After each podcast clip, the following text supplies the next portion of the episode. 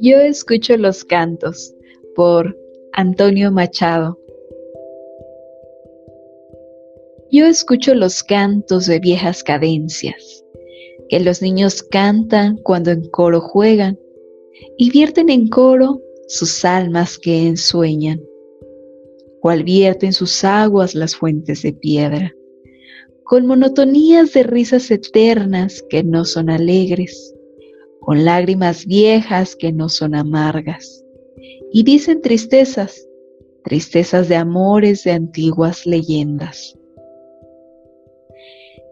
En los labios niños las canciones llevan, confusa la historia y clara la pena. Como clara el agua, lleva su conseja de viejos amores que nunca se cuentan jugando. A la sombra de una plaza vieja, los niños cantaban.